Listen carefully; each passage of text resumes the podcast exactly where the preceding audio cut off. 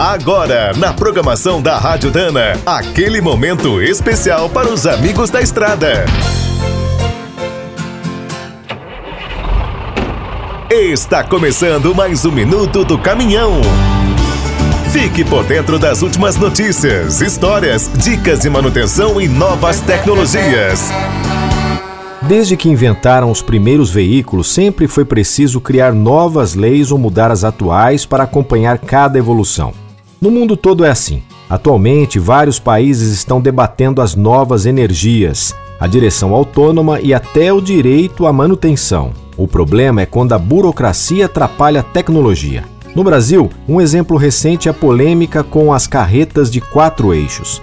Há mais de cinco anos, esses implementos rodam por aqui, inclusive em grandes frotas.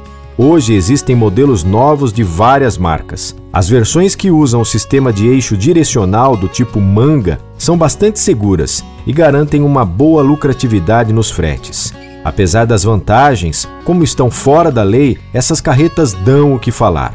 Foram denunciadas na TV e pessoas acabaram presas. Agora, depois de tanta dor de cabeça, os caminhoneiros autônomos e as transportadoras finalmente ganharão uma legislação moderna. O CONTRAN apresentou uma proposta de resolução com os novos limites de pesos e dimensões. As carretas de quatro eixos foram incluídas. Para saber o que vai mudar, entre no site gov.br barra Participa Mais Brasil. Clique em Consultas Públicas e pesquise o Ministério da Infraestrutura. Quer saber mais sobre o mundo dos pesados? Visite minutodocaminhão.com.br. Aqui todo dia tem novidade para você.